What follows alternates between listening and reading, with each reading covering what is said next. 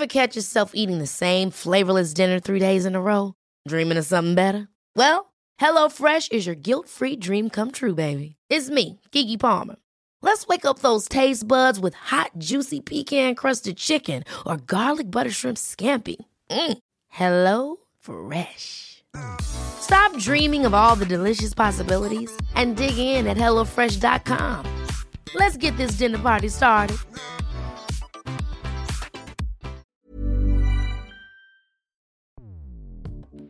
Escuchas. Escuchas. Escuchas un podcast de Dixo. Escuchas Bien Comer con Fernanda Alvarado. Que tengamos cierta estructura durante el día nos puede ayudar mucho para anticiparnos ante esta sensación de sucumbir por algo que nos genera placer, o sea, tener horarios, tener a, a nuestra disposición alimentos nutritivos, alimentos que nos gusten.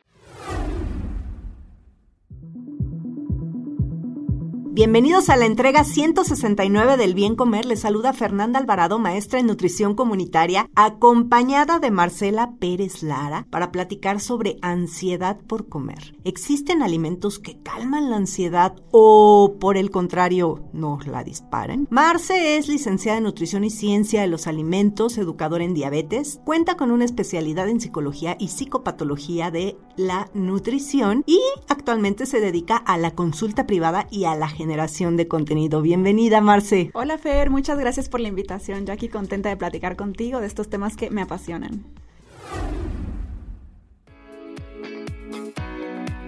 Híjole, como que hablar de ansiedad es meternos así a un hoyo grande, grande, ¿no? La ansiedad nos provoca una sensación de malestar como preocupación o miedo, que puede ser desde muy pequeñita hasta muy grande, ¿no? Y esto muchas veces nos lleva directito a la alacena o al refrigerador. ¿Por qué sucede esto, Marce? ¿Por qué, ¿Por qué la comida es un recurso cuando nos sentimos ansiosos? Sí, es muy común. En muchas personas sucede que cuando experimentan alguna sensación que no es placentera o que no les gusta o que es incómoda, cierto malestar, de forma automática recurren a ciertos recursos que les generan placer. Y estos caminos por así decirlo, que tenemos como muy recorridos en el cerebro, a veces son muy automáticos, o sea, ya no nos damos cuenta que los hacemos porque vamos asociando esta señal, ya sea un estímulo como una emoción, un pensamiento, algo visual, algún recuerdo, algo que nos generó algún malestar, con la recompensa. Entonces, automáticamente asociamos que el tener algún malestar el comer algo o el hacer algo en particular nos va a traer este bienestar que buscamos o nos va a traer una sensación placentera, aunque sea por unos minutos. Y no es precisamente que lo solucione, simplemente es un camino que tenemos muy recorrido y lo hacemos frecuentemente porque se ha vuelto automático, o sea, como un piloto automático en nuestra cabeza. O sea que muchas veces en sí el problema pues no está en la comida, sino en el problema que o, la situación o la emoción que podamos traer y que y que como bien lo dices, pues al momento de comer nos hace sentir esta parte como de, de confort, ¿no? De, por ejemplo, yo en mi caso habrá alimentos que cuando me siento así con un poquito de ansiedad y los como me da como esta parte del acordarme del apapacho de mi mamá, ¿no? O el, el, sentirte cobijada, ¿no? Y, y quizá eso es lo que lo que puede pasar pero a todo esto, yo creo que, que de esta persona ansiosa, pues hay algo detrás, ¿no? ¿Qué, ¿Qué, es lo que hay detrás de una persona con, con esta ansiedad? Pues pueden ser muchos motivos, o sea, la ansiedad, todos como personas experimentamos en cierto grado un poco de ansiedad y eso pues puede ser incluso algo normal. Pero cuando ya empiezan a ser problemas o preocupaciones o un miedo excesivo que no se puede controlar, entonces ya no se habla tanto de ansiedad coloquial, sino, sino más bien un trastorno de ansiedad. Y puede venir por muchos, muchos motivos. Puede ser factores de estrés muy significativos, algún tipo de trauma, estrés en, en el día a día, em, muchas cuestiones que, que tienen que ver y se va demostrando también en diferentes síntomas. O sea, son personas quizá muy nerviosas, eh, a veces lo reflejan también en problemas gastrointestinales, en dificultad para conciliar el sueño, en dificultad para tomar decisiones alimentarias, eh, diferentes síntomas que se van relacionando con, con esta ansiedad. Ya, y luego muchas veces la, la comida pues puede también enmascarar ciertos conflictos, ¿no? O sea, a veces, pues ok, suponiendo tengo ansiedad, voy a la alacena, saco las barritas marinela que me provocan tanto placer, me las como y, y, así me siento satisfecha, pero no satisfecha de llena, sino satisfecha conmigo mismo, ¿no? Eso por un lado. Y, y luego viene la parte esta del, pues del círculo vicioso que hacemos cuando caemos en el que yo sé que esas barritas marinela con tres sellos de advertencia me están provocando que estoy comiendo de más y, agarro y yo misma me agarro la lonja y digo, claro, por eso estás hecha una marrana, porque no te puedes controlar. Y entonces caemos en un círculo vicioso, ¿no? En, en esta dieta restrictiva y descontrol, o sea, y, y estamos ahí como ratoncitos nada más dando vueltas, ¿no? Sí, aquí es igual súper importante saber que en sí la comida pues no es el problema, o sea, cuando hay un una situación emocional o estresante fuerte, la comida no es el problema. Simplemente esta persona está buscando saciar o gestionar su emoción con un recurso que conoce muy bien, porque todos desde épocas tempranas o cuando somos niños, estamos de cierta forma vinculados con los alimentos y nos ocasionan placer, confort, bienestar. Entonces la comida no es que sea el problema, más bien es que no tenemos otros recursos para poder gestionar estas emociones o estas sensaciones como poco placenteras y por eso caemos en estas cosas que tenemos muy aprendidas, el recurrir a los alimentos que en ese momento nos ocasionan placer y también son muy notorios o específicos estos alimentos como más placenteros, casi siempre son o ricos en carbohidratos, o ricos en azúcares, ricos en grasas, o ricos en sodio. Esta es como la combinación hacia el como perfecto para que algo digas, ay, es delicioso y esto me satisface en este momento. Pero aquí el tema precisamente es como que dar un espacio y antes de reaccionar, o sea, se presenta un estímulo, se presenta una emoción, antes de reaccionar y enseguida sucumbir a las barritas, pues es tener un espacio y poder tomar una decisión que se ajuste más a lo que necesitamos realmente y no tanto como la respuesta que tenemos ya muy aprendida, sino que podamos responder mucho en función de lo que necesitamos. Y esto es algo que pues no tenemos muy trabajado o no tenemos muy aprendido y por eso hacemos cosas tan en automático y cuando nos damos cuenta ya lo hicimos y entonces vienen otros sentimientos que también nos ocasionan malestar, como culpa, puede ser resentimiento, puede ser eh, malestar eh, gastrointestinal, o sea, otras sensaciones que son... Baja autoestima. Sí, son muy incómodas. Te sientes muy mal, o sea, de verdad te sientes Sientes que pierdes el control, o sea, que no estás en control contigo mismo porque no hiciste lo que, lo que se supone que tenías que hacer y ya sabes que no debes de comer eso, pero de todas maneras lo estás comiendo porque hay algo detrás que te está impulsando a comer eso de forma habitual o de forma recurrente.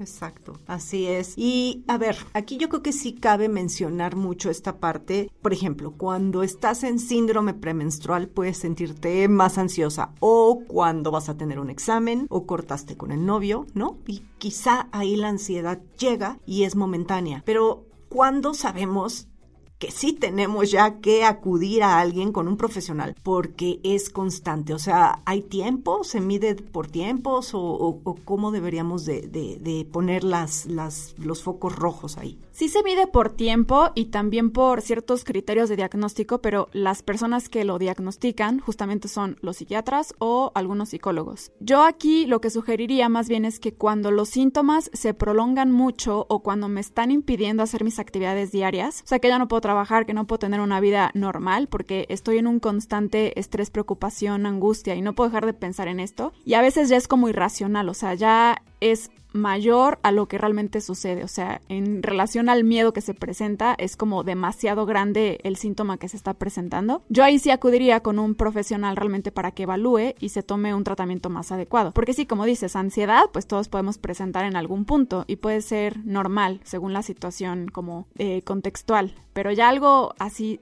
como más severo sí necesita ser diagnosticado y tratado oportunamente. Y este, este diagnóstico, porque seguramente eh, hay, a mí de repente me preguntan, ¿qué como para calmar la ansiedad? Y digo, mm, pues pues así como que pudiera haber un punto eh, en la dieta, en la alimentación, pero la realidad es que yo no considero que un nutriólogo sea el que le ayude a salir de esta ansiedad por comer. ¿O tú qué piensas? No como tal. O sea, lo que pasa es que cuando una persona experimenta que pierde el control con su alimentación o que empieza a comer cosas que sabe que no debe de comer, como en cantidades grandes, pues recurre a un nutriólogo para que le diga qué comer, o sea, cómo mejora su dieta. Entonces, cuando alguien llega hacia consulta, el chiste es que nosotros sepamos pues identificar de dónde provienen estas decisiones, qué es lo que está sucediendo, cuál es el contexto, cuál es la historia y poder referir con un especialista que lo trate. Y aquí la intención no es que nos desentendamos y que la nutrición no tiene que ver, porque sí podemos contribuir de ciertas formas, pero sí es mucho como el trabajo interdisciplinario.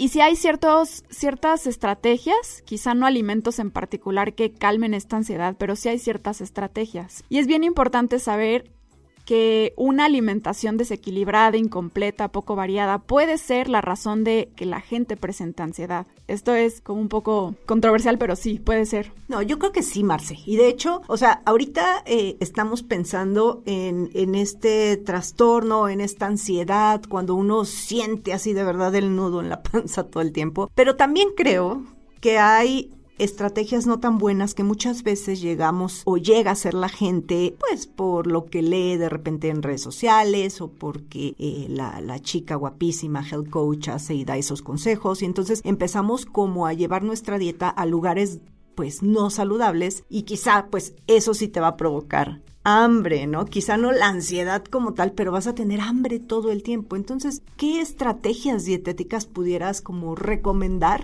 este para estas personas que tienen la ansiedad suponiendo que ya dejar, dejar la parte psicoemocional a un lado, ¿no? O sea, el decir, a ver, ok, yo ni estoy ansiosa, ni, ni voy a tener examen, mi vida es muy feliz, pero todo el día quiero comer.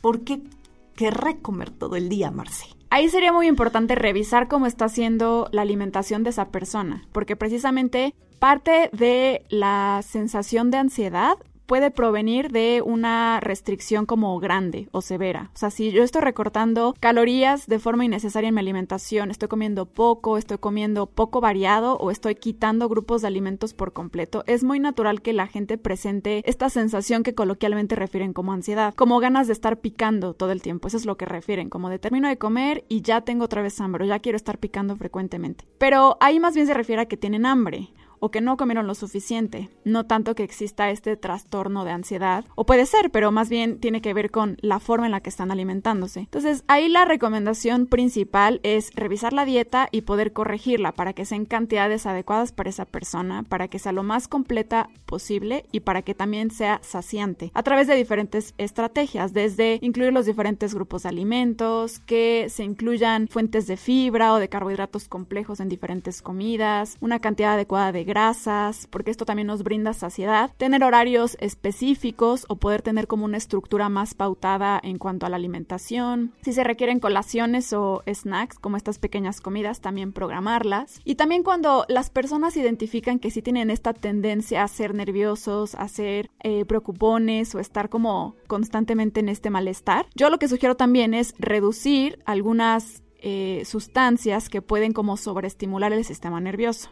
O sea, retirar la cafeína sería una súper buena estrategia, o azúcares simples en exceso, o ciertas bebidas energéticas que también te sobreestimulan. Entonces, una alimentación completa, sin estas características, puede ayudar muchísimo. Y aquí también, no sé si has escuchado como estas recomendaciones que luego da la gente, ¿no? De tienes ansiedad, ah, no, pues come gelatina light. O tienes ansiedad, eh, mastica chicle. Mastica chicle, o tómate un litro de agua. Esto tampoco sirve porque, pues, el hambre no se va a solucionar por comerte una gelatina light necesariamente. Entonces ahí también es revisar cosas más de fondo, no nada más tapar ahí el, el hoyo con lo que caiga. Sí, y también yo creo que saber diferenciar porque todos hemos caído en esta parte como de tengo apetito o en realidad tengo hambre, ¿no? O sea, estas ganas de comer y que, y, vuelvo a hacer hincapié en el síndrome premenstrual, porque a todas nos pasa que cuando te va a bajar tienes ganas de comerte unas papas, pero con un chorro de chilito, pero sí con mucho limón, pero, o todo lo contrario, el pastel más empalagoso del mundo. Entonces, bueno, ese es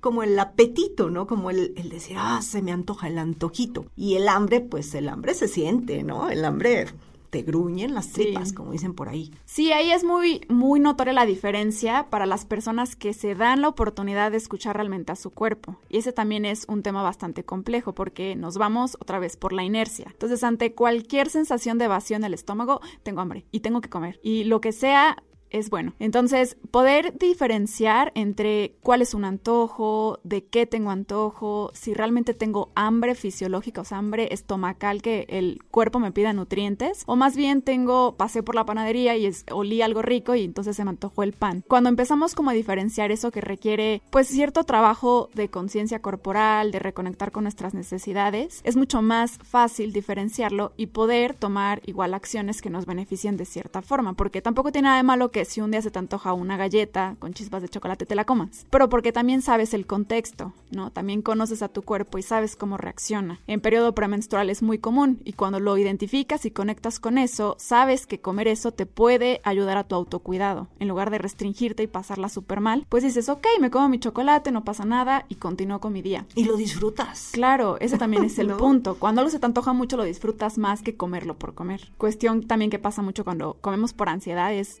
comerte lo que caiga y luego, ay, ni me supo rico, nomás me lo comí, lo de gluten, ay, ni me acuerdo. Entonces, el conectar con las cosas que se te antojan, pues también es importante. Eh, pues para hacerlo de forma adecuada y que esto también conecte con tu autocuidado y no nada más el esto es bueno, esto es malo, esto sí se debe, esto no se debe. Entonces, digamos que es más el abordaje es como en una estrategia, más que decir come más nueces porque están relacionados o come más, no, no, o sea, más que tratar los alimentos por separado es una estrategia y evaluar la, la alimentación de la persona que está sintiendo esas ganas de picotear todo el día, ¿no? Más que decirle, come semillas, come nueces, haz esto, o sea, como generalmente lo vemos, ¿no? ¿Coincidimos ahí? Sí, sí, es, sí funciona mucho por estrategias, aunque también hay diferentes asociaciones y estudios que pues muestran que hay relación con ciertos nutrientes em, y con ciertos tipos de probióticos, por ejemplo. Entonces, cuando uno tiene una alimentación completa, es que ese es como el principal objetivo, ¿no? Tener una alimentación muy nutritiva y adecuada, eso va a reducir síntomas y reducir complicaciones de diferentes tipos. Puede contribuir mucho como al tratamiento de la ansiedad y también a que no nos sintamos así. El intestino y el cerebro tienen esta conexión bidireccional y también presentamos neuronas en el intestino. Entonces también se están produciendo neurotransmisores en el intestino. Entonces claro que lo que comemos repercute con esta señalización, estos neurotransmisores, toda esta producción de ciertas sustancias que tienen que ver con nuestro estado de ánimo y con nuestra salud mental. Entonces cuando nosotros comemos saludable y tenemos a nuestro intestino equilibrado, feliz, con una microbiota buena, saludable, pues se reduce también esta sensación de eh, síntomas de ansiedad u otros trastornos, otros trastornos mentales. Entonces, ahí también el incluir una dieta que sea rica en vegetales, que sea rica en prebióticos y probióticos puede ayudar mucho. Y también hay otros minerales y otras vitaminas que también participan, como mm, los omegas, ¿no? que tienen, tienen un rol en la formación o en la en la estructura de los neurotransmisores. Ahí entran los omegas, ciertas vitaminas como la vitamina C, la vitamina B12, el zinc, eh, el magnesio, algunos minerales también participan. Entonces, se pueden obtener también de la dieta. Sí, y también volvemos a ese chocolate que se te antojó, a las papitas con chile, pues al momento de tú consumir eso que tanto tenías antojo, vas también a liberar ciertos neurotransmisores que te van a hacer sentir bien, ¿no? Y, ya nada más para cerrar esto, también hay una asociación entre la vitamina D y, y, esta parte de ansiedad, depresión, ¿no? Pero bueno, ese ya es como todo un tema muy extenso, ese es otro tema. Y ahora, yo te quiero preguntar, Marce, tu opinión sobre estos alimentos adictivos, porque hay un debate por ahí. Sí hay. Este, eh, eh, ¿tú qué opinas? ¿Crees que la comida te puede causar adicción? Es un tema muy controversial y yo Considero, y por lo que he leído y estudiado, la comida no te causa adicción como tal. Sí se pueden presentar estas sensaciones de que pierdes el control, por ejemplo, o que pensarías que tienes una dependencia a ciertos alimentos, pero es muy diferente la reacción o la respuesta que tiene tu cerebro ante un alimento, o sea, pensemos pan, que la gente puede decir, es que soy adicto al pan dulce, a una sustancia nociva. ¿No? Algún tipo de droga o fármaco. Esta respuesta que tiene tu cerebro es muy diferente. Entonces, como tal, no se puede considerar una adicción a los alimentos, a ninguno en particular. O sea, no, no hay forma de que sean realmente adictivos. Sí, dicen por ahí, ¿no? Que, que no puedes ser adicto a una sustancia que necesitas claro. para sobrevivir. Y cuando se habla de esta adicción al azúcar, la verdad es que yo, eh, híjole, de repente leo algunas revisiones y creo que sí, en la parte de los ultra ultraprocesados, ¿no? Esta combinación de ingredientes que lo comenzaste diciendo, sodio, azúcar, grasa, quizás sí puede liberar ciertos neurotransmisores y hacerte eh, un poquito de adicción sobre, mm, es que no sé si la palabra adicción sea la correcta, pero esa compulsión por comer de más esos alimentos, ¿no? Y sí, pero por otro lado, pues yo nunca he visto que alguien diga, me comí 10 kilos de zanahoria, ¿no? Y soy adicto a las zanahorias. No, jamás. Pues por ahí no. Entonces sí, creo que, creo que quizá si lo dejamos como, como dicho, pues a la comida como tal, no, a los alimentos tal vez no, y quizá algunos productos eh, empaquetados sí te pudieran causar cierta, cierta compulsión, ¿no? Más que adicción. Sí, aquí el tema precisamente es que como son muy placenteros, o sea, ese combo de grasa, azúcares, sodio, sí genera como este sobreestímulo de ciertas vías dopaminérgicas en el cerebro y entonces nuestro centro de recompensa se activa. Y por eso necesitamos consumir, o bueno, eso pensamos que necesitamos consumir más de eso para otra vez tener esa sensación y entonces volver a tener esta recompensa. Pero no es en sí una adicción, más bien sí puede ser una compulsión de que algo es tan placentero que quiero volver a experimentar ese placer al comer y por eso lo repito, repito esta conducta. Pero igualmente hay muchas otras conductas que pueden generar estas vías en el cerebro. O sea, la comida no es en sí adictiva, o menos que también fueran adictivos, no sé, los abrazos o estar con perritos o otra cosa que también te genere como mucho placer. Entonces no es tanto adicción la palabra, yo diría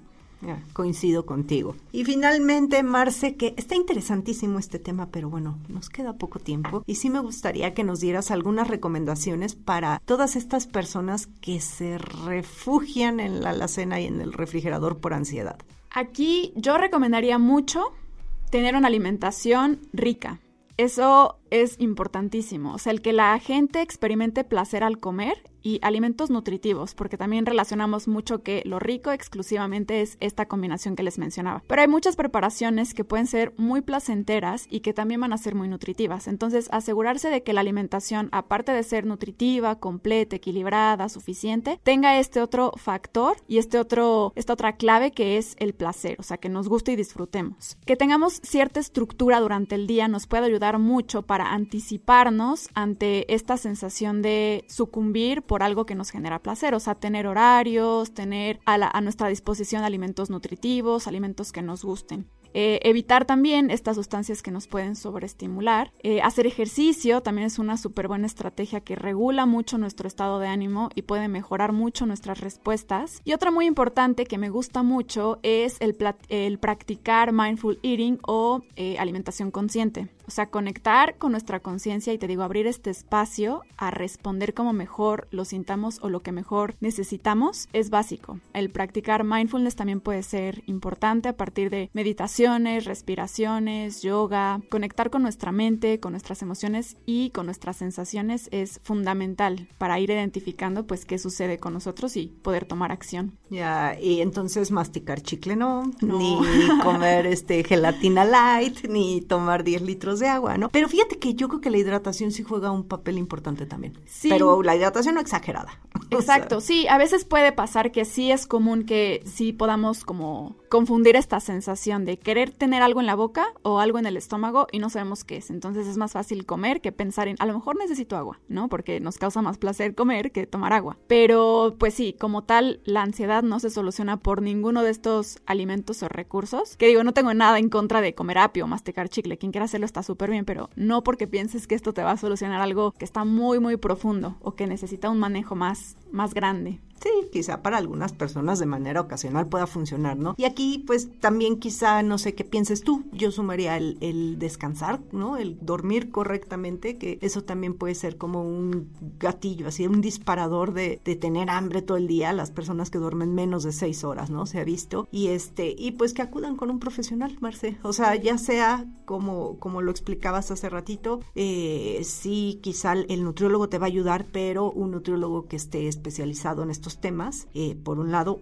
y de la mano quizá de algún tratamiento eh, psicológico o, de otro tipo, ¿no? Pero creo que es este multidisciplinario la Exactamente. Sí, ayuda multidisciplinaria y como dices, también este combo de autocuidado. Es lo que yo siempre menciono, como el combo de comer saludable, nutritivo y que te guste. Hacer ejercicio, algo que disfrutes y que también te entretenga o la pases bien. Dormir bien como algo fundamental, o sea, ya no es solo para pues pasar las horas en tu cama, sino realmente que descanses y que tengas una buena calidad de vida. Y la correcta hidratación. Estos son cuatro factores fundamentales para que muchas otras cosas buenas deriven de eso.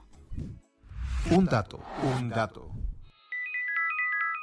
Algunas investigaciones sugieren que el conjunto de bacterias alojadas en nuestro organismo, conocida como microbiota, pueden generar antojos por ciertos alimentos. Marce, tienes una cuenta de Instagram espectacular y publicas cosas muy bonitas, pero déjalo bonitas, siempre basadas en ciencia y mensajes muy claros. ¿En dónde te pueden encontrar? Muchas gracias. Me pueden encontrar en Instagram como arroba Nutritips de Marcela Ahí estoy constantemente publicando desde videos, recetas, porque me encanta la cocina, entonces siempre estoy experimentando. En mis historias también están al tanto con mis actividades y sí, como dices, trato de hacer toda mi publicación basada en evidencia científica. Y por allá te encuentran también si quieren ir a consulta contigo. Sí, por ahí me pueden escribir un, mensaje o también directamente a mi correo, que es marcela.perezlara.gmail.com. Ahí está. Pues ya saben que a mí me encuentran en Instagram y en YouTube como Bien Comer. Muchas gracias, Marce. Muchas gracias a ti. Dixo presentó Bien Comer con Fernanda Alvarado. La producción de este podcast corrió a cargo de Verónica Hernández. Coordinación de producción, Verónica Hernández. Dirección General, Dani Sadia. Las opiniones expresadas en este programa no pretenden sustituir en ningún caso la asesoría especializada de un profesional. Tanto las conductoras como Dixo quedan exentos de responsabilidad por la manera en que utilizan la información aquí proporcionada. Todas las opiniones son a título personal.